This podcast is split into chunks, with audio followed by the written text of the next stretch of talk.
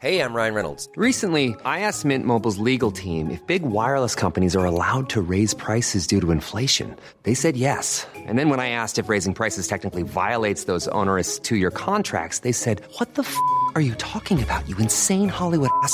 So to recap, we're cutting the price of Mint Unlimited from $30 a month to just $15 a month. Give it a try at mintmobile.com slash switch. $45 upfront for three months plus taxes and fees. Promo rate for new customers for limited time. Unlimited more than 40 gigabytes per month. Slows. Full terms at mintmobile.com.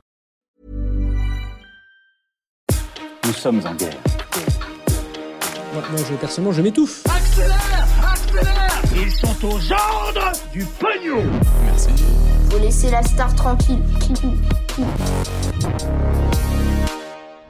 Ce n'était pas l'élection avec le plus de suspense, disons, mais c'était peut-être euh, l'élection la plus marquante de ces dernières décennies, et elle renforce encore plus les pouvoirs d'un homme. Tout cela se passe en Chine. Salut c'est Hugo, j'espère que vous allez bien, et avec mon équipe, on est parti ensemble pour une nouvelle plongée dans l'actualité en une dizaine de minutes. C'est un événement incontournable chaque année en Chine à la fin du mois d'octobre, les 2296 délégués du Parti communiste chinois, donc euh, l'unique parti politique en Chine depuis 1949, sont réunis ensemble à Pékin pour le traditionnel congrès du parti. Et cette année, ce congrès a une importance toute particulière. En effet, Xi Jinping, le président chinois, souhaite obtenir un troisième mandat de 5 ans comme secrétaire général du parti et donc par conséquent comme président chinois. Un troisième mandat donc pour Xi Jinping alors qu'il est déjà au pouvoir depuis 10 ans. Alors spoiler, je vous la fais très courte, hein, sa désignation ne fait absolument aucun doute. Elle devrait intervenir euh, dimanche lors du dernier jour de ce congrès et ce sera une élection absolument historique. En effet, ce sera la première fois qu'un président chinois obtient un troisième mandat ainsi que autant de pouvoir depuis Mao Tse-tung. Mao Tse-tung étant donc euh, l'homme qui a justement fondé le régime actuel de la Chine en 1949 et qui a régné sur le pays d'une main de fer de 1949 à 1976. Et justement, c'est intéressant de comprendre que en 1982, le leader chinois de l'époque, Deng Xiaoping, avait fait inscrire dans la constitution chinoise, donc dans la loi suprême de la Chine, le fait que personne ne pouvait obtenir plus de deux mandats d'affilée à la tête du Parti communiste chinois. L'objectif en faisant cela à l'époque, c'était justement d'éviter le retour à un régime dictatorial comme sous Mao, avec donc autant de pouvoir pour un seul homme qui pourrait rester au pouvoir toute sa vie. Bon, mais vous l'aurez compris, en 2018, Xi Jinping a fait changer cela puisqu'il voulait rester au pouvoir au-delà de deux mandats. À l'époque, faut noter que euh, lors du congrès pour euh, ce vote et pour faire sauter donc cette limitation euh, de deux mandats consécutifs, eh bien 2958 délégués du Parti communiste avaient voté pour, seulement deux avaient voté contre et trois s'étaient abstenus. Autrement dit, quasiment tous les délégués du Parti communiste avaient voté pour et donc vous comprenez mieux pourquoi aujourd'hui, eh bien la nomination de Xi Jinping pour un troisième mandat ce week-end ne fait aucun doute et elle ouvre la voie d'ailleurs plus largement à ce que Xi Jinping reste président à vie de la Chine. Beaucoup estiment que ça finira à paraître le cas. Bref, Xi Jinping pourrait donc finir président à vie de la Chine, mais au-delà de ça, eh bien ses pouvoirs ont été considérablement renforcés, notamment par une loi qui a été votée l'année dernière. Et aujourd'hui, pour dire les choses simplement, le président chinois Xi Jinping a plus que jamais les mains totalement libres pour construire sa vision de la Chine. Et cette vision, il l'a une nouvelle fois présentée dimanche dernier lors d'un discours de près d'une heure cinquante en ouverture de ce congrès. C'est l'idée de redonner à la Chine la splendeur passée de l'empire chinois, de faire aussi entrer le socialisme chinois dans une nouvelle ère et de faire de la Chine la première puissance mondiale devant donc les États-Unis. Et évidemment, quand on dit ça, on pense à l'aspect économique directement, mais il n'y a pas que ça. L'ambition va bien au-delà. C'est aussi une ambition d'un point de vue culturel, politique ou encore militaire, avec notamment, je cite, une armée de classe mondiale pour la Chine. Et preuve que Xi Jinping veut rester au pouvoir sûrement pour toute la vie, il a une date en tête qui est souvent répétée. Cette date, c'est 2049, une date qui correspondra tout simplement au centième anniversaire de la fondation du régime communiste par Mao. L'autre objectif majeur de Xi Jinping pour les années qui viennent, c'est de récupérer le contrôle de l'île de Taïwan. L'île de Taïwan, c'est aujourd'hui un État à part entière qui cherche à affirmer une forme d'indépendance vis-à-vis du pouvoir chinois. Or, eh bien, Xi Jinping veut reprendre Taïwan. Il a d'ailleurs à nouveau affirmé dimanche que cette reprise en main de Taïwan pouvait se faire par la force. Pour lui, récupérer Taïwan, c'est donc une façon de renouer avec cette gloire de l'empire chinois, puisque il y a plusieurs décennies, eh bien, Taïwan faisait partie à ce moment-là de l'empire chinois. Et ça répond également à des motivations géopolitiques plus concrètes, notamment pour contrôler la mer de Chine face aux États-Unis, qui exercent sur place une pression importante. Et puisque c'est un sujet absolument crucial, on va en parler d'ailleurs sur une vidéo dédiée à ce sujet, une longue vidéo, je pense qu'elle va faire aux alentours d'une bonne demi-heure, une vidéo qui va sortir dans quelques jours sur notre chaîne YouTube principale, donc pas celle dédiée aux actus du jour, mais euh, celle où on poste nos interviews, nos gros reportages, etc. Je vous mets le lien directement en description, pensez à vous abonner parce que ça arrive très très vite directement euh, sur cette chaîne, très sûrement euh, dès ce week-end. Alors tous ces éléments font actuellement de Xi Jinping probablement l'homme le plus puissant de la planète aujourd'hui. Alors pour autant, que peut-il se passer? Y a-t-il des formes de contre-pouvoir? Eh bien, sans rentrer dans tous les détails parce que ça prendrait beaucoup de temps, mais il y a deux choses potentielles, deux risques potentiels, disons, pour Xi Jinping.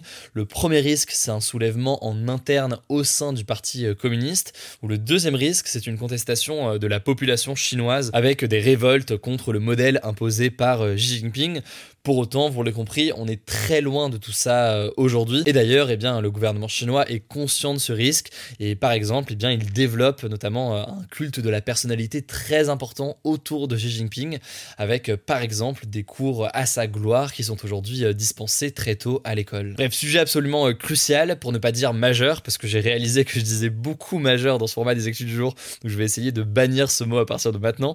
mais sujet absolument essentiel que je voulais aborder avec vous aujourd'hui, comme d'habitude. Je vous mets des liens en description si vous voulez en savoir plus. Rendez-vous donc pour la grosse vidéo qui revient sur l'histoire entre la Chine et Taïwan euh, dans quelques jours sur notre chaîne YouTube principale. Et je vous laisse tout de suite avec Blanche pour le reste des actualités. On continue avec un deuxième sujet. C'est une guerre dont on parle peu mais qui fait rage en Afrique de l'Est. La guerre civile en Éthiopie, le deuxième pays le plus peuplé d'Afrique, avec une situation qui devient incontrôlable selon l'ONU. Cette guerre, elle oppose d'un côté le gouvernement éthiopien, dirigé par le Premier ministre Abiy Ahmed, et de l'autre le gouvernement de la région du Tigré, une région à moitié autonome située dans le nord du pays. Alors le conflit a éclaté en novembre 2020 quand le gouvernement éthiopien a mené des opérations militaires pour reprendre le contrôle du Tigré.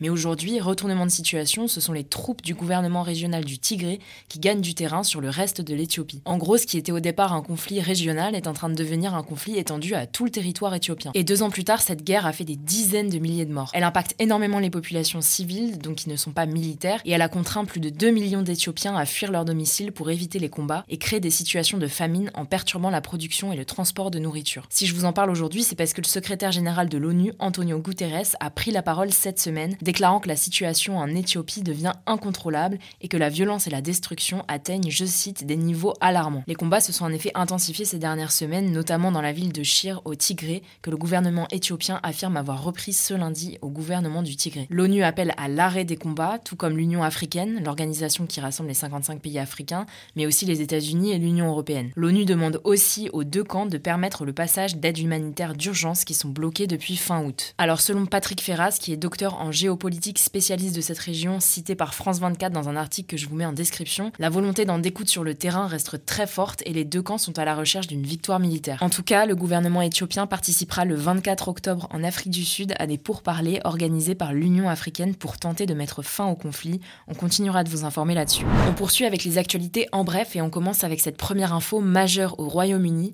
La première ministre britannique Liz Truss, qui était en fonction depuis le 6 septembre, a démissionné ce jeudi. Elle n'est restée que 44 jours au pouvoir. Il faut savoir qu'elle a été très critiquée pour avoir provoqué une tempête financière sur les marchés en proposant notamment un programme avec de nombreuses aides pour les familles pendant la crise. À cause de cette tempête financière, elle a dû revoir le programme à la baisse et estime donc qu'il n'a plus rien à voir avec ce pourquoi elle avait été élue. Elle était aussi de plus en plus isolée, y compris dans son propre camp, celui du Parti conservateur. Alors une élection pour désigner le nouveau leader du Parti conservateur, donc le prochain Premier ministre, aura lieu d'ici la semaine prochaine. Plusieurs noms circulent, notamment ceux de Rishi Sunak, l'ancien ministre des Finances, Jeremy Hunt, l'actuel ministre des Finances, ou encore Penny Mordaunt, la ministre chargée des relations avec le Parlement. Deuxième info, le Rassemblement national a déposé ce jeudi une motion de censure après le déclenchement du 49.3 ce mercredi par le gouvernement pour faire adopter la loi des finances de l'année 2023 sans passer par le vote des députés. La NUPES, donc l'Union des partis de gauche, avait également déposé une motion de censure ce mercredi. Une motion de censure dans la foulée d'un 49.3, si elle est votée par plus de la moitié des députés, permet de rejeter l'adoption de la loi en question et de renverser le gouvernement. Alors là, en l'occurrence, ça a peu de chances de se produire car la NUPES et le RN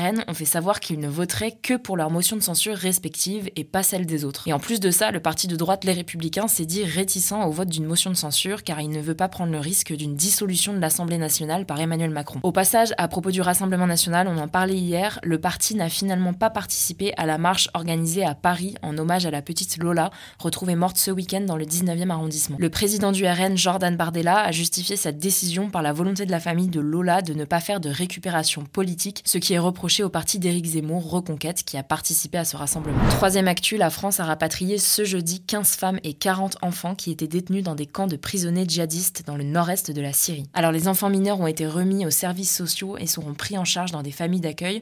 Quant aux femmes adultes, elles vont être placées en garde à vue à la DGSI, donc les services de renseignement, ou directement présentées à un juge antiterroriste si elles faisaient l'objet d'un mandat d'arrêt. Cette décision intervient alors que le 14 septembre dernier, la Cour européenne des droits de l'homme, qui est une institution internationale, avait condamné la France pour ne pas avoir étudié de manière appropriée les demandes de rapatriement de familles de djihadistes en Syrie. En gros, selon elle, le fait que la France choisisse de rapatrier certaines familles mais pas d'autres pose problème car c'est arbitraire, donc pas défini sur des critères précis. Au total, entre mars 2019 et le 4 octobre 2022, la France a rapatrié 71 mineurs de camps syriens selon le ministère de la Justice et il resterait encore environ 200 enfants en Syrie. Quatrième actu, et c'est une nouvelle étude menée par l'IFOP et le site lesmakers.fr sur le rapport au travail en France. Pour 45% des Français, le seul intérêt du travail est le salaire. C'est un chiffre qui est en nette augmentation puisqu'en 1993, il n'était que 33% à placer l'argent en tête de leur motivation pour aller au travail. Autre chiffre marquant, 54% des personnes interrogées considèrent que le travail est avant tout une contrainte plutôt qu'une source d'épanouissement. Bref, on constate depuis quelques années que la perception au travail a énormément évolué, notamment depuis la pandémie de Covid. Beaucoup aspirent à une vie plus équilibrée entre vie personnelle et vie professionnelle ou encore sont à la recherche de métiers qui ont du sens. En tout cas, si vous voulez en savoir plus, je vous mets le lien de l'étude en description. Enfin, dernière actu, le télescope James Webb de la NASA, lancé dans l'espace il y a moins d'un an, a dévoilé une image des piliers de la création situés à 6500 années-lumière de la Terre, et ce sont en fait d'immenses structures de gaz et de poussière composées d'étoiles en formation. Alors ces fameux piliers de la création, ils avaient déjà été pris en photo par le télescope spatial Hubble en 1995, puis en 2014, mais grâce aux capacités infrarouges du télescope James Webb, on peut désormais voir à l'intérieur des piliers et donc les fameuses étoiles en formation. Selon la NASA, cette nouvelle image, je cite, va aider les chercheurs à revoir leur modèle de formation stellaire en identifiant un compte bien plus précis d'étoiles nouvellement formées. Voilà, c'est la fin de ce résumé de l'actualité du jour. Évidemment, pensez à vous abonner pour ne pas rater le suivant, quelle que soit d'ailleurs l'application que vous utilisez pour m'écouter. Rendez-vous aussi sur YouTube ou encore sur Instagram pour d'autres contenus d'actualité exclusifs. Vous le savez, le nom des comptes, c'est Hugo Décrypte. Écoutez, je crois que j'ai tout dit. Prenez soin de vous et on se dit à très vite.